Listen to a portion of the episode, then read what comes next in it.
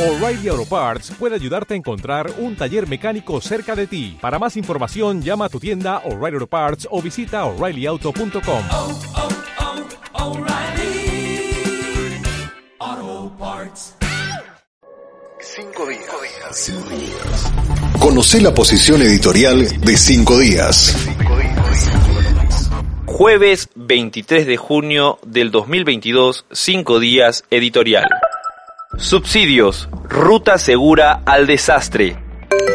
Una rápida comparación establece que los paraguayos pagamos los combustibles más caros de Sudamérica. Mientras aquí el gasoil cuesta 1,17 dólares el litro, en Argentina y Bolivia valen menos de la mitad, algo que debería bajar costos y estimular la economía. Pero oh, misterio, el aparato productivo está a punto de entrar en colapso. En Argentina, el gasoil escaseaba en 16 de las 23 provincias. El litro estaba a principios de junio a 120 pesos, unos 5.400 guaraníes en los surtidores. Resultado, mangueras cruzadas y colas interminables, en especial de camiones. En Tucumán, 52.000 hectáreas de limones se marchitaban por falta de colecta con una resta potencial de 70 millones de dólares. Los transportistas de carga pierden millones por hora, con esperas de entre 4 y 12 horas para cargar gasoil. Los impacientes deben resignarse a pagar entre 180 y 250 pesos por el gasoil blue. Sin embargo,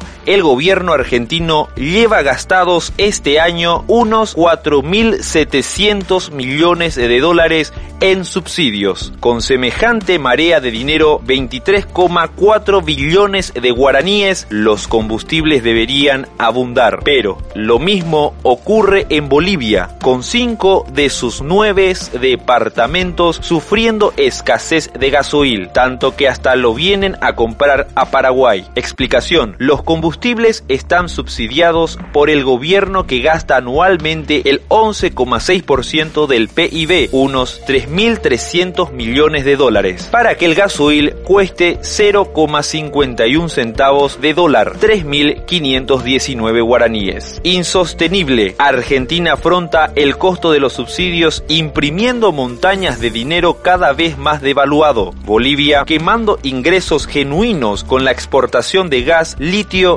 y otros minerales, resultado deterioro del aparato productivo, inflación, escasez y mercado negro. Ahí el resultado de los subsidios. Si los transportistas paraguayos exigen seguir ese camino, sepan ya que es la ruta al desastre.